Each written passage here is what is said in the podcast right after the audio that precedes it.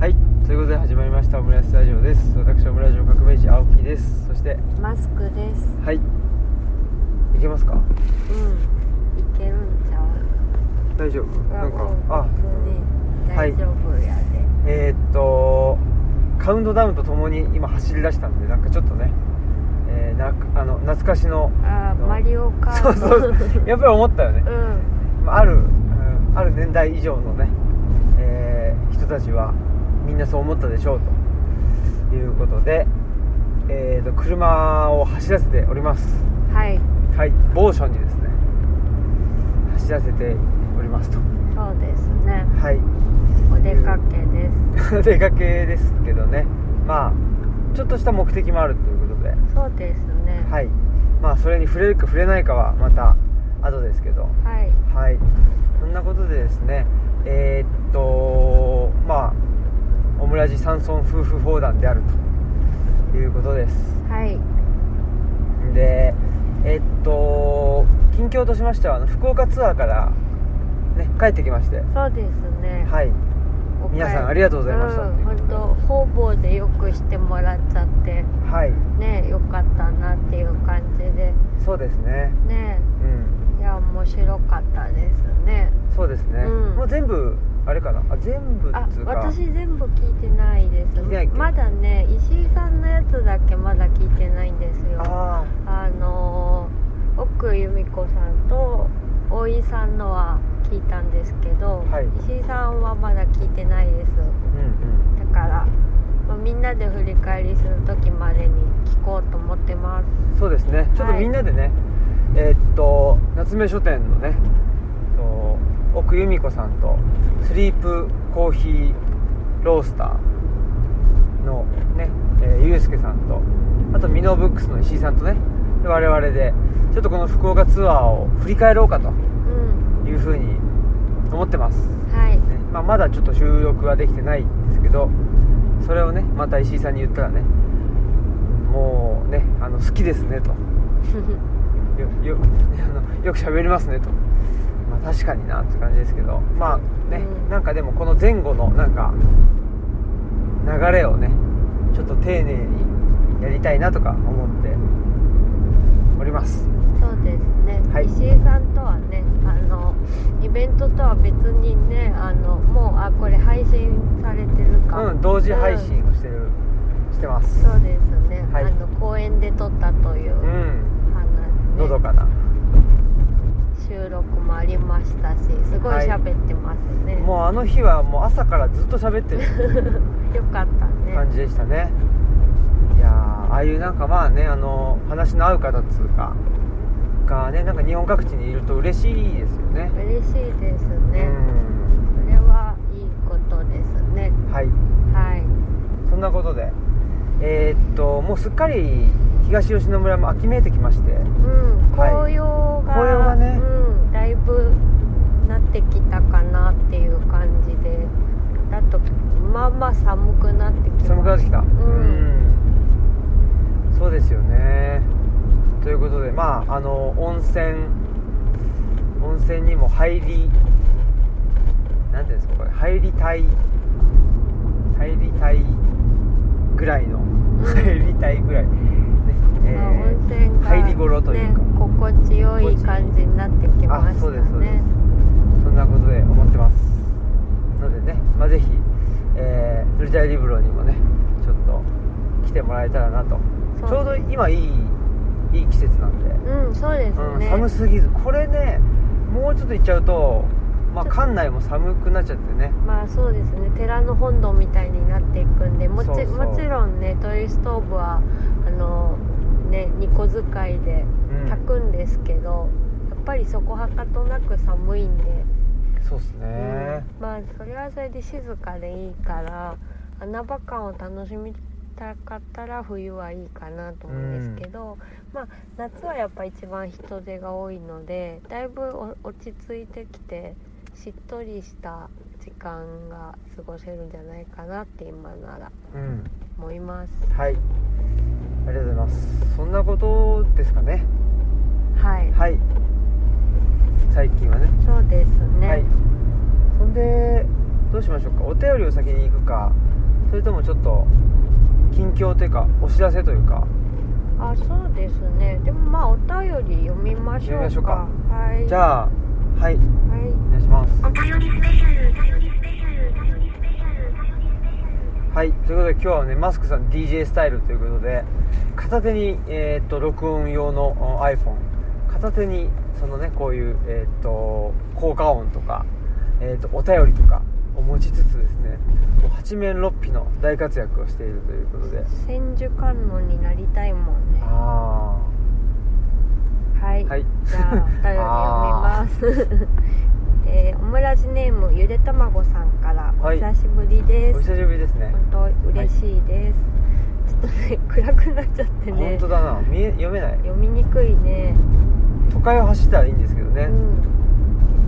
今月あ9月末にレティシアさんで山岳ノートを購入しましたっていうことではい読んでくださってるそっか京都の方なんでねそうですよね、そうですよねで読み進めて今日読了しましたえー今回もふと立ち止まるための種をたくさんまいてもらいましたありがとうございますみやこさんの恋がなんだには激しく共感しました、えー去年は泣いたりわめいたりすることでかろうじて生き延びられたので吐き出せる場は本当に必要だと思いますということではい書いてくださいました。はいありがとうございます嬉しいです。はいね、恋がなんだのことをね、うん書いてくださって、そう恋がなんだいいねって言ってくれたのが、あのね版元の松井さんと、うん関書房の高松由香さんと。うんあとはあの社会福祉学者の竹端宏さんうんとゆでたまごさんっていうおーすごい夫人が本当だいいって言ってくれたうん嬉しいですねう、んねこの言葉が えっとね泣いたりわめいたりすることでかろうじて生き延びられたっていうのがねすごい印象的ですけどうんうんねえねえ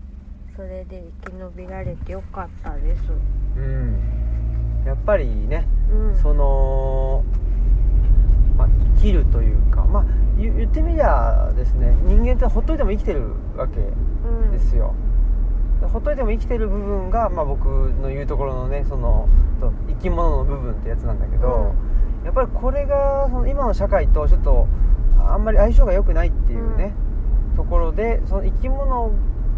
が生きにくくどうしても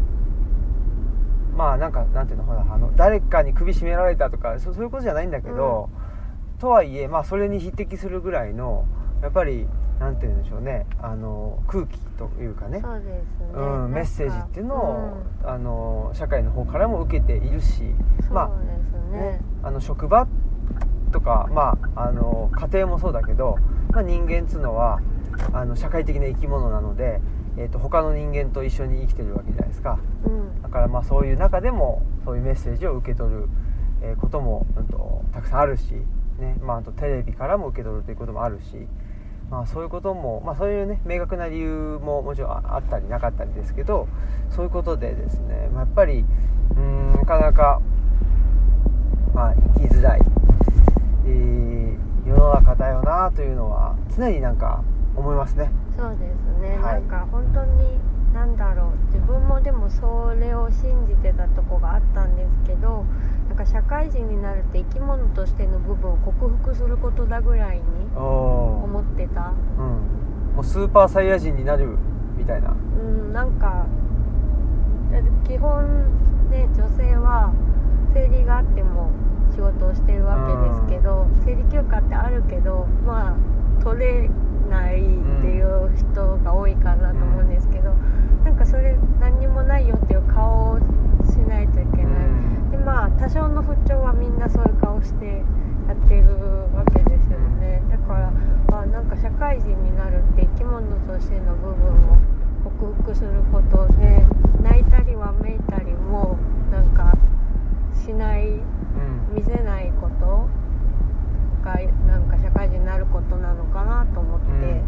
からやろうと社会してのね社会の設計とか、あの就職活動っていうもののくあのなんていうのかなえーっ、とのあり方とかによってっていうことはそういうことだよねっていうメッセージを受け取ってますよね。たそうですね、うん、ってことはその生き物の部分を、まあ、押し殺して、えーまあ、経済活動っつうか、ねうん我慢して、えーなんていうかな、まあ、標標準と言われる人間に、えーっと合わせなさいよという。うんね、でそれが働くってことだよっていうふうに、えーメッセージを受け取りますよねそれはねそうですね、ん、それはそうだっていう、ねだって同じ格好をしなきゃいけないしその面接でなんか苦手なことばっかり強調して言ったら落とされるわけじゃないですかそうそうそうとか体弱いんですとか言ったら、うんとか泣いたりわめいたりする時ありますって申告したら多分落とされるじゃないですか、うんだからああ泣いたりわめいたりしたらダメなんだなっていう風に学習していっちゃうじゃないですかうんっていうのはね思いますね。うんでもやっぱりねあの本当にゆでたまごさん書いてくれたようにね生き延びるためにはやっぱり泣いたりわめいたりする、ね、あの声っていうのを大事にしないと本当になんか心が死んじゃうよねっていう、あの切に感じていますうんうん本当ですねね。なんかあのーそういう意味で僕もなんか同じようなことを最近考えて同じようなっていうか僕が勝手に同じだと思ってるんだけど、うんあのーえーと寅さんをねずっと見てるわけじゃないですか、はい、で寅さんのどこを見てんのかなというふうにうん自分で、えーっと思い返してみ見見ましてですねでいまあ、未だにずっと見てんだけど、うあのーほんで1日ちょっとだけでも見ると安心するっていうかあの落ち着くんですよねで、まあ、すごいざっくり言っちゃうとその携帯のなかった時代みたいなそういうざっくりの言い方もできるわけじゃないですか、んうん携帯のなかった時代の人々の営みがとかも言えるしなんかあの人情味あふれる、まあうんねそよのくねとかそうそうそういうイメージで語られ語らまれすてよね。るじゃないですか、でもとはいえやっぱりそのあの男はつらいよの前の、えー、と山田洋次監督の作品とか見てみるとあそういうことじゃない気がしていて、まあ、いわゆる社会の外部じゃ外部ねその今の生き物の部分っていうのも社会の外側にあるものだとするとそのやっぱりその生き物の部分をやっぱり山田洋次さんという人はですね必ずその映画の中にあの組み込んでいるとうんでそれがまあ泣いて笑って怒って泣いてみたいな、う んそういうねあるじゃないですかだそれって人情味じゃなくってやっぱりその生き物の部分を社会の中に持っておかないとちょっとギスギスしてしんどいよっていうことなのではないかなとまあその僕なりの山田洋次解釈ですけど、うんだからねその僕おあのトヤさんがすごくいや面白いなと思って見てるのっていうのは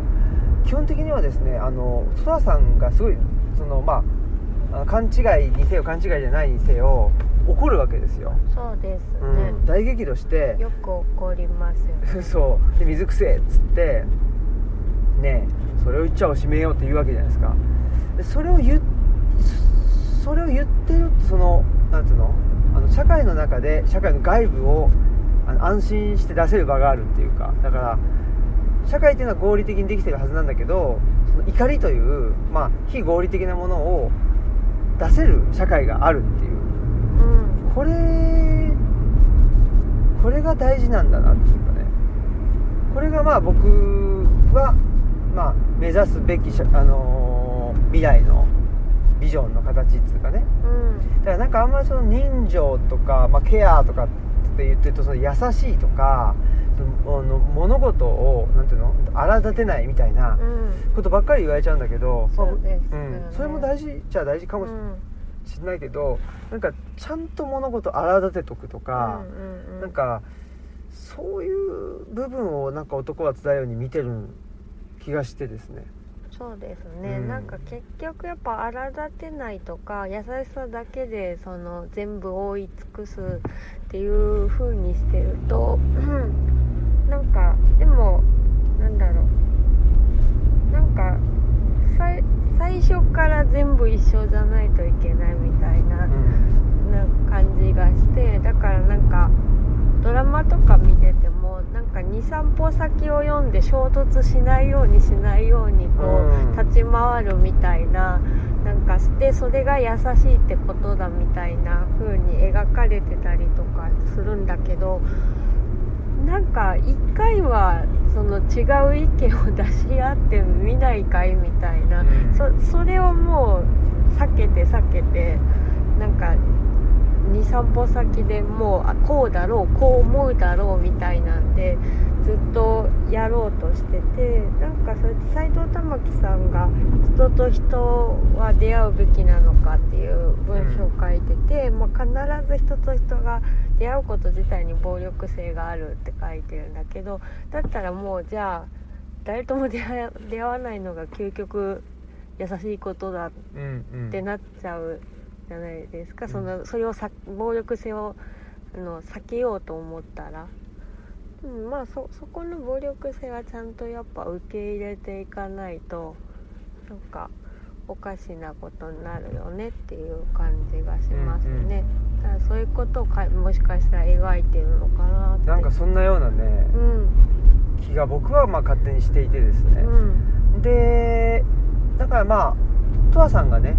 あのいいこと言う人になっちゃうんですよ途中からああねうん、まあそれは渥美清さんがの病気であったりね体調であったりしてやっぱりその怒りとかっていうものを表現しなくなっていうくん寅、さんがねで何ていうのかなまああのーうん社会の中で、まあ、あのサラリーマンでね暮らしてえーいてると、まあ、見えてこなかった部分見えてこないような、まあ、いいことをちょっと言うみたいな、まあ、そうなっちゃうとうん、まあ、人情味あふれるみたいなうんそういう枠内に収まっちゃうんだけど、うん実はそうじゃなくってね最初っていうのはもう全然人情味まあ確かに人情味っていうのはあるのかもしれないけどどっちかというとその動物味みたいな。うんうんうんそれがねまだあの社会の中にあったというよりもまあうーんもうすぐ山田洋次監督はその高度経済成長によってそういう動物味みたいなのがどんどん消えていっているもしくは動物味っていうのが全て経済活動にふあのなんとか使われていってしまう内包されていってしまうっていう、その辺を多分うん危機感として抱いてたんじゃないかなっていうのは思うんですよね。うんでで、まあ、男はつらいよに関して言うと三つ編っていうのが始まるんですけどあそうですね、うんえあっとの甥いっ子のそうそう甥おっ子母さんのの甥いっ子のねそうで三つ編になると、まあ、僕にとってはすごく面白いももう一回面白くなってくるんだけどそれなぜかというとやっぱ青春の悩みとかあの就職活動の悩みとかやっぱりそういう怒りとかねそれがまた戻ってくるんですよ、ん、男はつらいよにだからそういう意味であのあこういうこういう映画だったんだ男はつらいよっていうのはっていうことをですねなんか再認識しているような気がして、あはい、でそれがちょっとね「あのー声がなんだの」あのエエッセーはいイともちょっとなんかリンクしているような気が、僕の中ではしているおおということを思いました。ーそうですか、うん、ほんあのねその男はつらいよっていうかその前のねあの花はじめのねバカシリーズってあるんですよ。ああれがもう本当にねあれを見るとすごくよくわかるんだよね、うんうんうん山田洋次がまあ何を描きたかったかっつうかやっぱりねあとあの「バカはタンクでやってくる」っていう、ーうんまあ超高等無形な映画があるんですよあの人間扱いしろってそいうメッセージうメッセージをを、うんう込んめられてるってね言ってましたよそねうあれがね、まあ、シュールな映画っつうか、うん、なんか面白いんだか面白くないんだかよくわかんないんだけどでもね戦争から帰ってきた人が兵器を持って帰ってきてっていう話そうねなん戦設定で設設定定はとねしてはそうそう戦車をねなんか自分の納屋の中に隠しててとか言 ってで あ隠のせ、そうそうそう持って帰ってくる時点で分かっちゃいそうですけどうっていう話でねまあちょっと変な話なんですよ一見ねなんかでもちょっと変な話の時に山田洋次監督のあのほなんていうのかなあの手腕というかおお本質が出てくるなっていうのはすごい思いますねあの最初の作品の「他人の」あ違うに2階の他人かーあはい2階の他人っていうもうあのデビュー作なんだけどそれも変な話だしで戦車はあ違うわ 戦車はじゃないバカはタンクでやってくるっていうのもまあ高等無形な変な話だし男はつだよでもあのーえ殿様が出てくる回があるんですよあでこんなやついないよっていう話なんだけど、うんうんいいいい回なんですあよ、うんなんか象徴っぽいっていうかちょっとグワっぽいみたいなそう感そうじそなんですかう、ねそうだから現実リアルかどうかとかじゃないってことなんでしょうね、うん、多分そうなんだと思うんで、うん山田洋次ってものすごいリアリストだと思っててリアリストがリアルを描いちゃうとちょっとなんか生々しくなりすぎちゃうのかわかんないんだけどちょっとだから僕はあの高等無形なくらいねえーの映画の方がなんかあのーなんていうのかな山田洋次が普段は隠し持ってるナイフを出してくるみたいな、うんなんかそういう場面に出会えるので面白いなと思ってるんですけどね。まあねあの本とかでも SF の方が現実をえぐってくるような場合もありますもんね、うんうんなんかそういう、ね、映画として撮る意味っていうのをすごく考えて計算されてるのかなっていううん感じがしますね、うんうんはいはいそんなことではい、はいゆでたまごさんありがとうごあざいりがとうござましいましたそしたら次は、たはいあのまだあるんですねはい。お便りスペシャルな。すごいですねよっこしょ。めっちゃガサガサ言いまいいしでたすけど。ねこのか あの何と紙感がそう、本当にお便りだからね。はい青木様、マスク様。えー、とこあオムラジネーム加点つけますけど S さんですはいいつもありがとうございます、はい新米が取れたので少しだけお送りしますはいありがとうございますえっと久方ぶりにこの間拝聴しましたということでオムラジオってことですね、でこれはんあうん佐伯さんとのお話楽しあみです佐伯圭史先生との今週ね土曜日ですね丸善純駆動でのうんお話、だからオンラインで聞いてくださるんでしょうねうんうん紀水くん S さんはうんい山形だっあけ、ね、そうです、んんそうです汽水空港さんの回で紹介されてたマキさえんらい昔の回だ ねマキさんの本ってなんだっけわからない本もこん こんなのがあったのかとマキさとんのかなふと聞くと面白い話が出てきてこういうのをご縁というのかなとかっていうことで、まあ、情報がたくさん行き交う中あれもこれもと思ってしまったりしてでなんだか疲れて疲れたり行き詰まってしまったり焦ってしまうのは年のせいなのかはめられてしまっているのかっていうことで書いてくださいましたうんはいおあり米がとうございおます米とともにねお便りくださっ嬉しいたっすのでね新米ありがとうございます、ねえまあ、我々確かにちょっとお米の消費量は減ってるんですけど、うんでもお米は好きでねそうですねまあ、あの昼ご飯食べたりあとはまあねオオムラオムライスとかそうですなんだっけね顔顔漫画とあか顔漫画ねなんかごちそう のごちそうになってますそうっすねね米炊くとはみたいな そうそうそうそうんなんかどこのね貧しい家庭だって感じですけどう嬉しいですよねうんしなんか新米いたね今年はいただいてありがたいですうね、んあの福岡に、まあはいツアーに行ってきましてですうね、んでミノブックスでねあの浮橋ってとこにあるんですけどそのうんあの浮橋で、えっとトークした時も田んぼをね、えーやっているもう10年ぐらい前にあの東日本大震災きっかけにして、うんえっと、移住されてで田んぼをやって田んぼとかまあ畑をやってでいろいろとまああのなんていうかな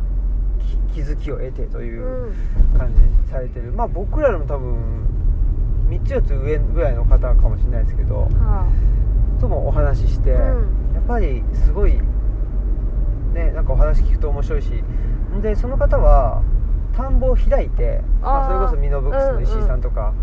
にも、あのとも一緒にみんなおいでっつってそうそうそうそうあなんか面白いですよねその閉じないっていうか、うんある種その移住をして、えーねまああの移住ってあの一種の現実否定現実逃避だったりもするわけじゃないですかう、んなんだけどその逃げた先で閉じないみたいなその自分たちのあのうんうん家とか自分たちのココミュニティっていうかねそれを閉じずに、まあ、あの地区の人もそうだしその、うん、地域よりももうちょっと広い範囲の人も受け入れるみたいなうんそういう活動ってやっぱり面白いよなっていうかね。そうですね、うんそれってなかなかね考え方ガッチガチだとできなかったりする。そうですね、うんちょっとヒッピー的な感じだとまあそのん仲間だけでとか、なっちゃったりとか、ねえなんかし締め出す感じがありますよね、するけどねねなんかそれはそうじゃなくってっていううんことなので、非常に面白い活動されてる方とのうんお話がすごく面白くて、いいですうんね、また行きたいなっていうなんかそういうきっかけっていうかね、うんやっぱりあのー書店さんって本当そういうなんでしょうね面白いというかなんか独自の活動をしてる人たちっていうのがすごく集まりやすいあのーなんていうのかな場所うんであってプラスなんかそれをこの言葉にしてる人が多いっていうかあこれは結構大きいことですよねだからその、そその場にもねちょっとあの、えー、と久留米でねレストランしてた方もいらっしゃってたんだけあど、うんでまあ、レストランとか食っていうのはその辺はあの言葉にはしなくても伝わるから、うん裾野が広いとでそれはまあ僕らもすごく感じることじゃないですか、うんうんだけど言葉にするってことはまあ裾野は狭めるんだけどやっぱり深いつながりができるっていうそうですねそこはまあ、文字通り文脈を共有できるっていうところでは、なんか飛び越えてなんかガシッと握手できるみたいな、んうん良さがねあるなあとる思よいまねすね。そうなんですよねだからそういう意味でなんか、まあ、本屋さんっていうのを中心にしてその田んぼをやってる人とか、ねえっと、レストランやってる人とか、ねえっとその時もお会いしたのはあとカヌレ屋さんとかねあそうですね、うん美味しいカヌレいただきましたね美味しかったですよね、うん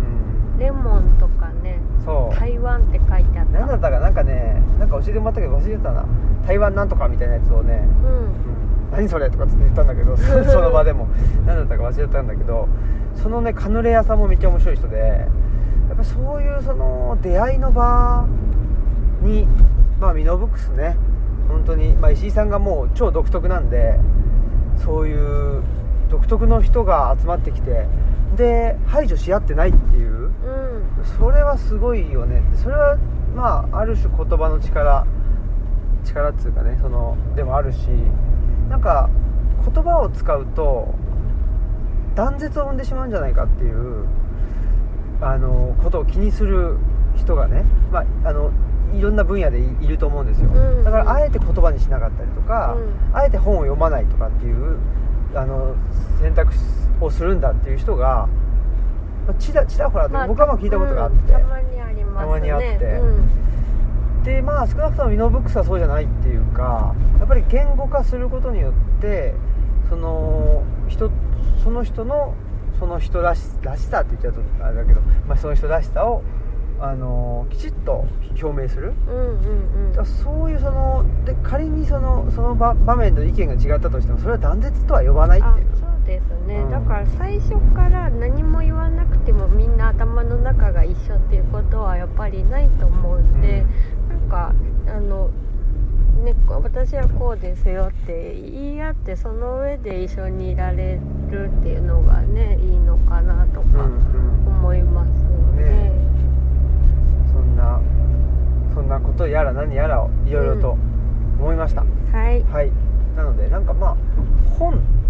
本は使ってるから、まあ、本屋さんにせよ、まあ、うちみたいなねあの図書館を名乗ってるスペースにせよなんか本扱ってるからなんか絶対本読まなきゃいけないかっていうとそうでもないしあそうですね、うんまあ、本に関わんなきゃいけないかというと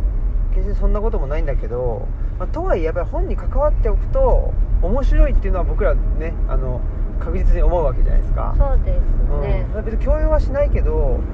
本をあのまあ強要はしないけど本って確実に面白いよっていうかうん、まあそうですねだから実際来てあら渋滞してる渋滞してますなねんかピカピカしてるから渋滞まあなんかこの季節って工事が多いのかなあそうかもしれないですねね、片側一車線通行とかね、すごい寒くなる前にとあかーなんかわ工か事しんてなんいのけかなどねじゃあ S さんありがとうございまありがしたとうございましたもう一件浜木行きますかはい、はいありますオムラジネーム僕も新平さんからです、職業新平ですああいいですね、うんえー短いんですけど平川さん回最高にエモかったです寅さんもいますマジセンキューっていうはいセンキューっていう ことではい良かったですねうん良かった平ですね川さん回面白かったいや平川さん会はねぜひ聞いてほしいんですようんうんうんうんなんなんで聞いてほしいかよくわかんないんだけどなんかあの平川さんのなんていうかなどっちにも話をまとめない力みたいな、うん、シンプルにしないみたいな、弾力がね、うんすごいですよねすごいですよねだからそういう意味ではあのね湯布院のちょっと中屋さんとか、あそうですうね、ん、高谷さん近いところがあるねうん高谷さんもね対話が続いてあししょうがないあららららうわおわあ事故でしたねちょっとひっくり返っちょてっと大きな事故だね横転してましたね横転なんか横転なんでしょうねでも縦になんかひっくり返したそうそうねですねどうなっちゃったんでしょう、ね、どうなってしまったんでしょうかちょっとびっくりしましたね、うん、怖いですね怖いですね皆さん気をつけてください、まあ怪我人がないことを本当にね祈っておりますけどね横転したら車から出るのも大変だろうしとかいろいろ考えちゃいますけど運転しながらね聞いてくれてる方もぜひお気をつけてねえ我々も運転しながら収録してますのでですねはいそんなことではいはいありがとうございますね本当にまああの戸田さんもねまたさっきもちょっとあのお話ししましたけどぜひね見ていただけるといいかなと思ってますはい新兵から新兵へはいありがとうございますはいじゃあちょっとジングルはい探しましょうかね耳が惜しい耳が惜しい耳が惜しい耳が惜しいはい例のごとくちょっとなんて言ったかは分かりませんあ本当ですか目白押し目白押しってああよかったいやイベント11月目白押しなんでああ目白押しだよって言いましたはいありがとうございますそのイベント目白押しの前にちょっといいくつかあのー出るじゃないですかはいその話は、ああそうですね、はい、した方がいいいいかなと思うんですけどそうまずですね、ねえーっと今実はねどこに向かってるかというとですね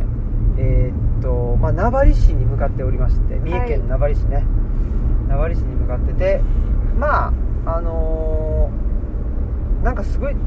ね大きな目的があるというわけでも決してないんですけどまあちょっとねお茶しに行こうかみたいなはいこととかあとはねもうちょっとあの、えーとある本あて言っていいですかそうあ雑誌もうもうはいでもう発売発売ししててるもんねるんで別にそこあそうかはそうか言っても大そ丈れじゃあ言ってくだ夫さいあはいえっと「群像」っていう雑誌文芸雑誌ありますけどはい講談社から出てるほうほ「ぶえー群像」をちょっと探しに12月号うをはい探しにはい行こうかなとしています、はいなんで探してるんでしょえっ、とエッセイがう、うんちょろりと端っこの方にはい、う乗っけてもらってるん、のでちょっと見に行こうかなっておー本当に乗ってるかなっていおおうことではいいいですね書きましたはいということで絶賛発売中のね「えー群像」という、えーなんかおそらくすごく分厚い、ね、あそうですね熱いちょちょっと小さめのサイズの厚い雑誌ですね、厚いっていうのはねえっと分厚いんですよね本当にねあ分厚い、うん、あの、はい文芸誌なんで分厚くないとね小説とかも載ってるやつだかうらうんんはいということで、はいえーぜひね、えーまあ、あのお近くの本屋さんでそうですねははいい、図書館への道」っていうエッセイを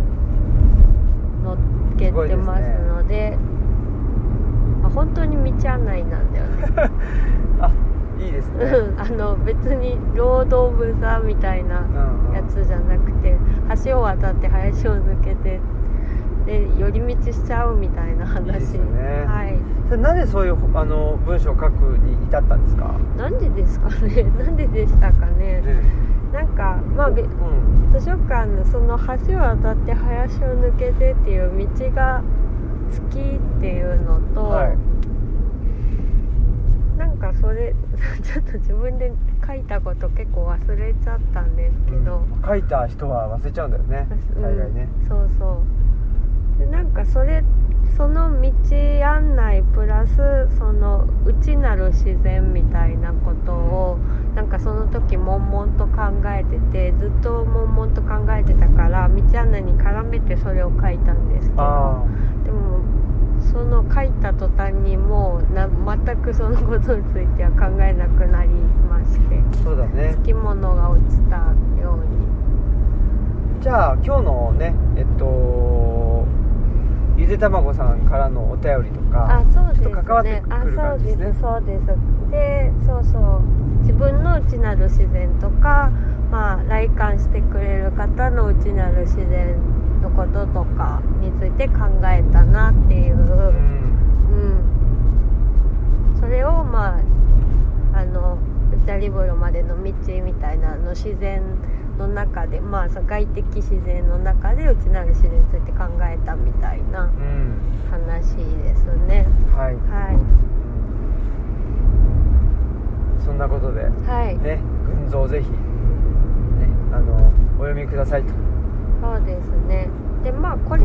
もう放送する頃には。もう一個の雑誌も出てるから、言っちゃっていいもうで一す個うねん。うんえっ、と、月刊 P. H. P. はいですね。あの。P. H. P. 研究所から出てる、あの、ちっちゃめの。こちらはそんなに分厚くはないんですけど、ちっちゃめの雑誌ですね。そちらにあの青山由美子さんに取材していただいて記事書いていただいうた、んあのインタビューが載ります、ふこれは2人で答えたやつですうんね、なんか結構あのしっかり特集していただいうんてうん答えてます、ねえまああのオムラジでは言わなかったかもしれないですけどただ僕のツイッターとか見てくれてる人はわかるかもしれないですけど青山さんがうんあのコロナにかかってそうなんでですうちに来れなくなったみたいなことがあってそうなんですその時の、まあ、本当は本当はねうちに来ていただいて取材をしていただく予定だったんですけど、えーオンラインでねそう取材はオンラインになってでえーっとカメラカメラマンと編集の方だけ来たいらっしゃったというそうですね感じですねねだからちょっと大変な中ね話たくさんね聞いていただいてねすごくあの鋭い質問とかもいっぱいしていただいて、っていう、うん、感じでうんありがたかったですねえまあそんなことでねまあゲアチェックを一回してもうそれ以降ねあのもちろん見返してないので、えー内容はねちょっとよく覚えていないんですけどまあでもでもねそうなんかそれとやっぱ青山さんだったからっていうのもあって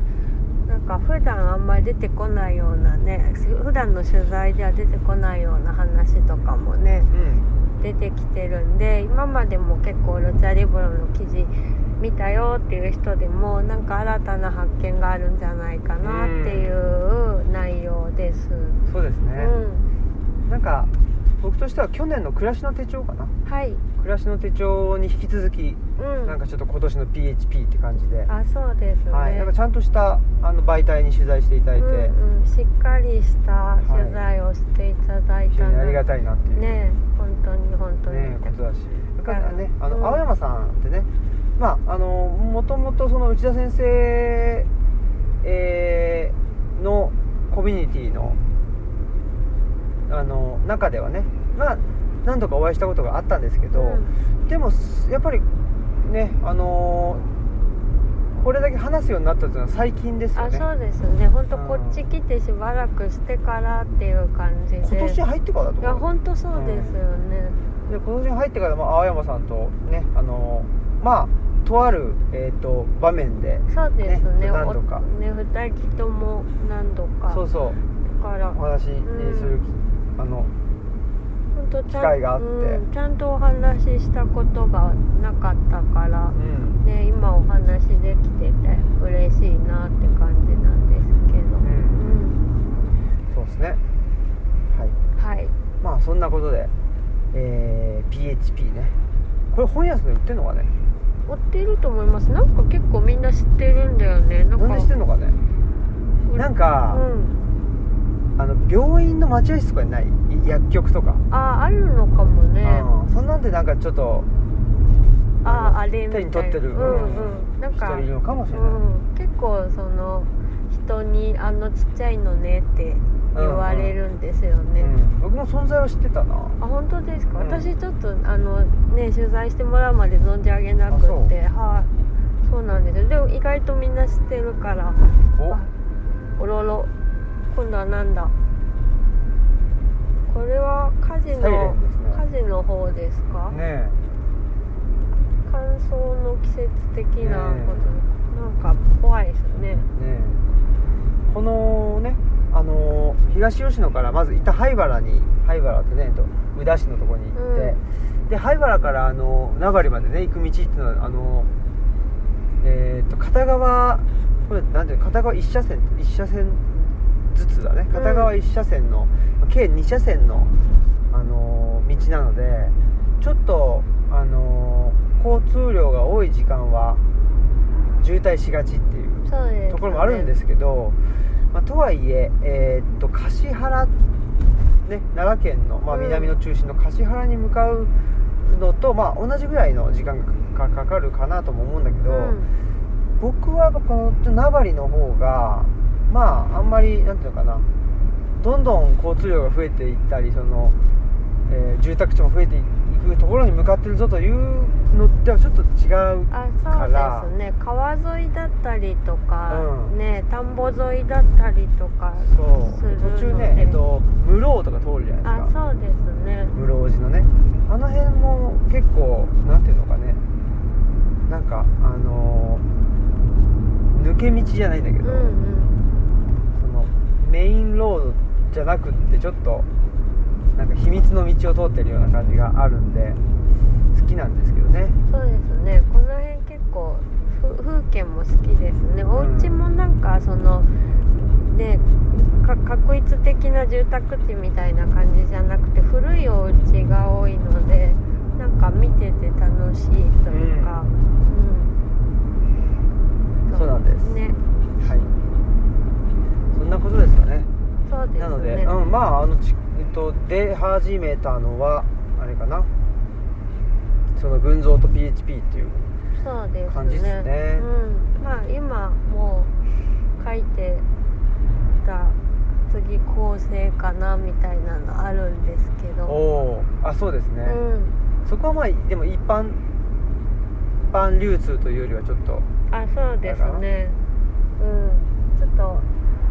普通の本屋さんではあんまり売ってないかなっていうやつ、ねではありますけどそうですねははいい、まあそれはまた出たらお知らせしそうまですねすはいそんなことででもものすごいあびっくりした 漢字の真んなんかパチンコ屋の看板の漢字の漢字でパチンコ屋の看板の真ん中が黒くなってて消えてたからなんか謎の文字に見えて、うんなんかアラビア語かなと思ったら普通に感じ漢で字すでした丁寧の真ん中切れてる切れてみたいなるだけだったこっていうと画画像の不具合的なことだとでしたねうんはいということでえー、あとはですね、はいなんですか目白押しとしては目白押しとしてえーは、今週土曜日はい佐伯圭史先生とですねそうですね、はいもうびっくりですけど、で佐伯先生っつったら、まあ、経済学者であり思想家であるってういう感じですね、うんそうでですねまあ保守まあ本ご本人が名乗ってんのか名乗ってないのかわかんないですけど、まあ、一応保守ということで、えー言われていてですねでまああのー例えば中島武史さんとか、はいえーっと誰なんだろうあとまああの与那覇潤さんとかも、うんあのなんかわかんないですけど僕その保守なのか保守じゃないのか知らないけどそのえーっと佐伯先生が責任編集してる雑誌があるんですよ「はい飛躍」っていう雑誌があって、うんその雑誌の中でそういう方々がで出てきてあ対談されてましたねあなるほど、うんということでまあ僕もそんなねまああの国粋主義者ではもちろんないうんけどとはいえやっぱり、まあ、地域の文化って大切だよねみたいなこととか、うね、あのコミュニティって重要だよねっていうことをすごく言っているので、そういう意味ではまあ保守そうのそうですね、うんなんか大きくガラッと変えるっていうよりはもうちょっそうそとうじわじわね大事なものはあれしながらっていう感じだからねその通りですね、うはいんまあ、それは、うん、前もそんな話してましたけどそうだねうんっていうことでねでまあ経済学者でもあられるので逆にこの今の状況ってなんでこんなことになっちゃったのかなって、まあ、僕も、えっと、文章とかでは書いてますけど、うんまあそういうなんていうのかな今の社会の在り方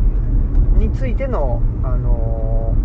ーなんていうのかな見解はいえーは、まあ、2人ともねどあのどんな感じなのかとかねそうですねそういうのもこれどっから入るんだろうねそうだねあこっから入るのかなあそうっぽいですでね山岳ノートをはい挟んで、そんな話をそうですねするのかなっていう、ねえ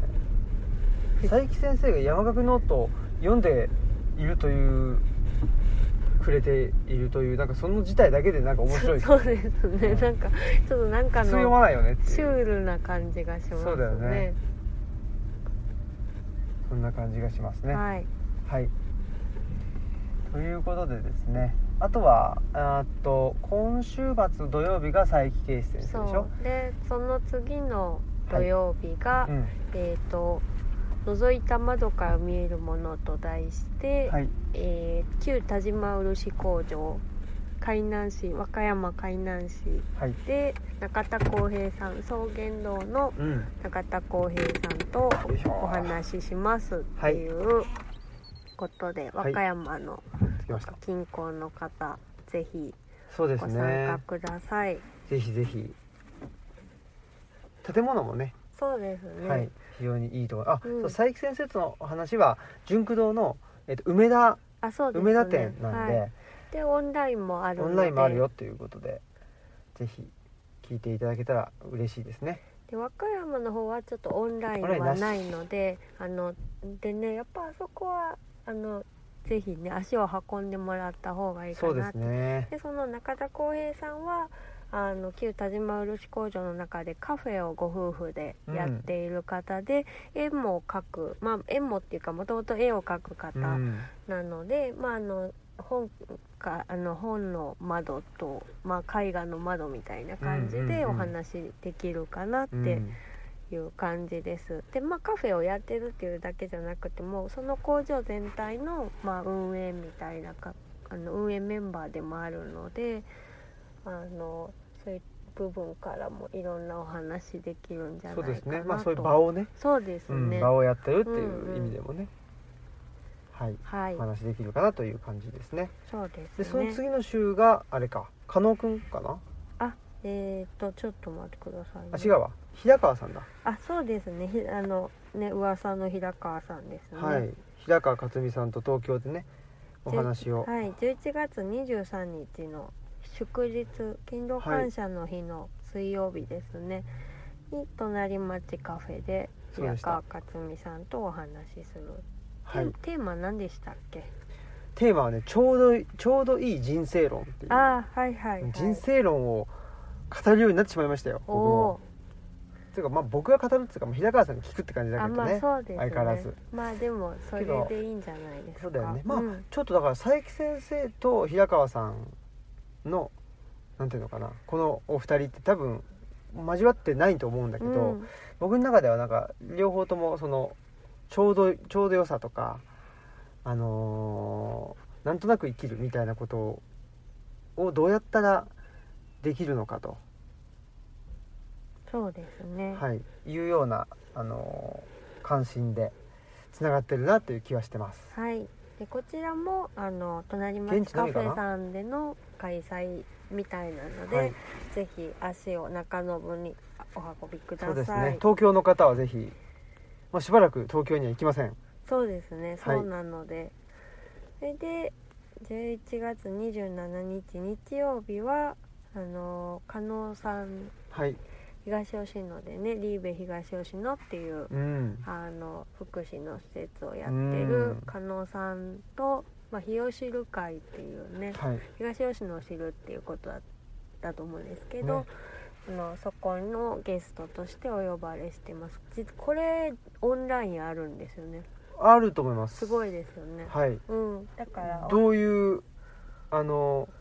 申し込みにあそなうってでるかすちょっと、ねごめんなさい。 わかんないけちょどっ。とリベのあのお知らせとか見ていただいてそうですでもオンね。ラインであの聞きたい場合は聞けると思うのではい。ぜひお申し込みくださいそうですね。うんまあ、その前にちょっとね、加納くんがどんな人かっていうのをちょっとね、あのオムライスも撮ろうかなと思ってたりもするので、あーじゃあうんうんぜひお願いしますという感じですね。そうですねはい。はい、11月は本当忙しいですけど、そうなんです。そんな感じ。で、まあプラスうん、ちょっとね昨日ちょうど、あのー確定したはい、こととしては、12月はい、 12月3日ですかねはい、土曜日ですかねあの豊岡姫路じゃ姫路じゃない兵庫県の豊岡市ですね、はいで、えー、と大海文庫さんという大海文庫さんやってる森本さんっていうね医師の方お医者さんなんですよね。お医者さんでありつつそういう、えー地域に、まあ、シェア型図書館というかねうん、それを開いたで図書館にもあるし、本屋さんでもあるしあそうそうそうカカフェもやってんのかな。いやそちょっとわかんないんですけど、うん、やってんのかなでもそんなに広さがないって言ってたなあ、そうなんですね。っん、ていうところ。そうなんですそれのね、うんまあ、あの森本さんとお話をしますので、まそうであすちょっとそのね、えーケアっていうのに寄ったはい、お話になるかなとは思うので、まあ、そうですよね。大韓大会文庫のあのコンセプト自体も割とケアそうそうそうそう、で立ち寄りやすい場所にみたいな感じだったと思うのでそうですね商店街の中にあるそうなんで、うんっていうことですよねはいはいなのでえーっとこれも、えーオンラインはあるああじゃあ大会文庫ちっちゃいみたいでうん十何人しか入んないっていうことなんでまあ十何人入ったら十分なんだけどあそうねですねだけどまあもうちょっとねその全国的にあの聞きたい人がいるかもしれないということなので、えーっとオンライン、はいえーは併用になるということですのでぜひねちょっとケアケア文脈というかねケアのところに、えー、と関心がある方はぜひ聞いてもらえたら嬉しいなというはい感じです。じゃあそんな感じですかねはい、 12月まで行っちゃうんだったら山学院もありますけどね、まあいいかそれいいはかいいかな、そうですねはいじまゃあ、あちょっとそのうち坂本さんとまた撮ってあそ,、ねうん、あのそれはそうしてもらった方がいいかもねうんここここねラジオ局みたい、ですね、うん、たまたまねあの本屋さんのあの駐車場だと思って泊まったら、ね、真ん前があの、まあ、コミュニティラジオのコミュニティ FM かな今ね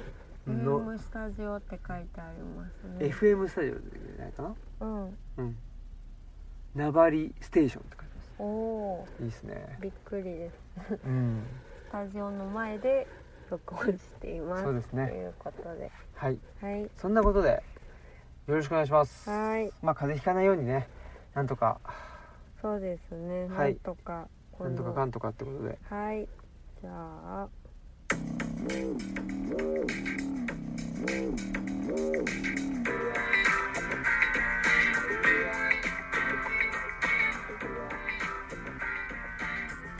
はいはい。エンディングですということですね。えーっとまあままあ楽しみなこととしてはですねその福岡ツアー振り返りをみんなでねそうですね。やりたいなというかやるよっていうこととあとちょっと連絡してるのはあの竹端さんねはい。竹端さんとあの成功者さんでねえっとマスクさんお話ししてそうですね。竹俣先生の授業みたいな感じになってそまうす。そうそうそういやいやいやねでその打ち上げ兼反省会があのできてないということなんで、はい。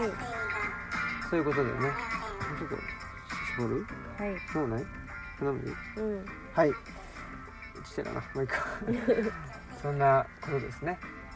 それもまああの近々オンエアできるのではないかなと、そうですね。お楽しみに。はい思っております。って感じかな。そうですね。まあね、あの成功者さんも今回オンラインなかったんで、まあちょっとどんな感じだったのかなって気になってた方は、ぜひオムラジをお聞きくださればと思います。そうですよね。うん、そっかそっそうなか。んですうよね。ん。でたまにねオンラインもされてるんですけど、まあやっぱりちょっと大変なんだろうなっていう感じで、そうだね。うん、そうでしたそうでした。うんなのでまあねオンラインがあるものはねぜひオンラインでそうですね。聞いていただきたいし、ないものはね、あ振えり返りとかを。ーそうだね。うん。うん。だからねミノブックスさんもオンラインなかったけど、まあ、石井さんとのお話はちょっと別の形でね聞けるから、それはいいのかなって思ってそうですねうんはまあまあそんなことで。いえーできたらなと思います。まあ、またコロナもね、なんか増えてきちゃってね。そうなんですようねんなんか東京嫌な行感じだきね。こうと思うけど一番東京が今ねなんか行きづらい場所だなっねてうえ、んもうちょっとやっぱか傘の方がなんか多少増えててもまあよいしょって言ったりするんですけそど、うだね東京が一番行くタイミングがちょっと難しいんですよねね。え。そうですよ。うんうんだ。からね平川さんとの会も無事にちょっとできあそうでるすねといいんですけどギリギリかなって気し、なんか勝手にしてて。うんそうですうね。ん12月、1月ってなんかちょっとまた増えちゃったら嫌だなと思っうんうんうんて、そうですね。インフルエンザも来るあるであしょそうですね一応なんかダブルパンチで来るっていう予測が出てるので、心配でごうざいます。ん、皆さんくれぐれもお気をつけてはい。ということで、えー本日のお相手はオムラジオの革命児青木と、マスクでした。さよなさよなら。